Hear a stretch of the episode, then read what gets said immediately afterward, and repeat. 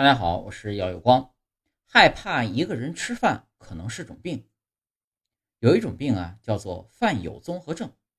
患者呢害怕一个人吃饭会以为旁人认为自己没有朋友是因为没有魅力没有价值。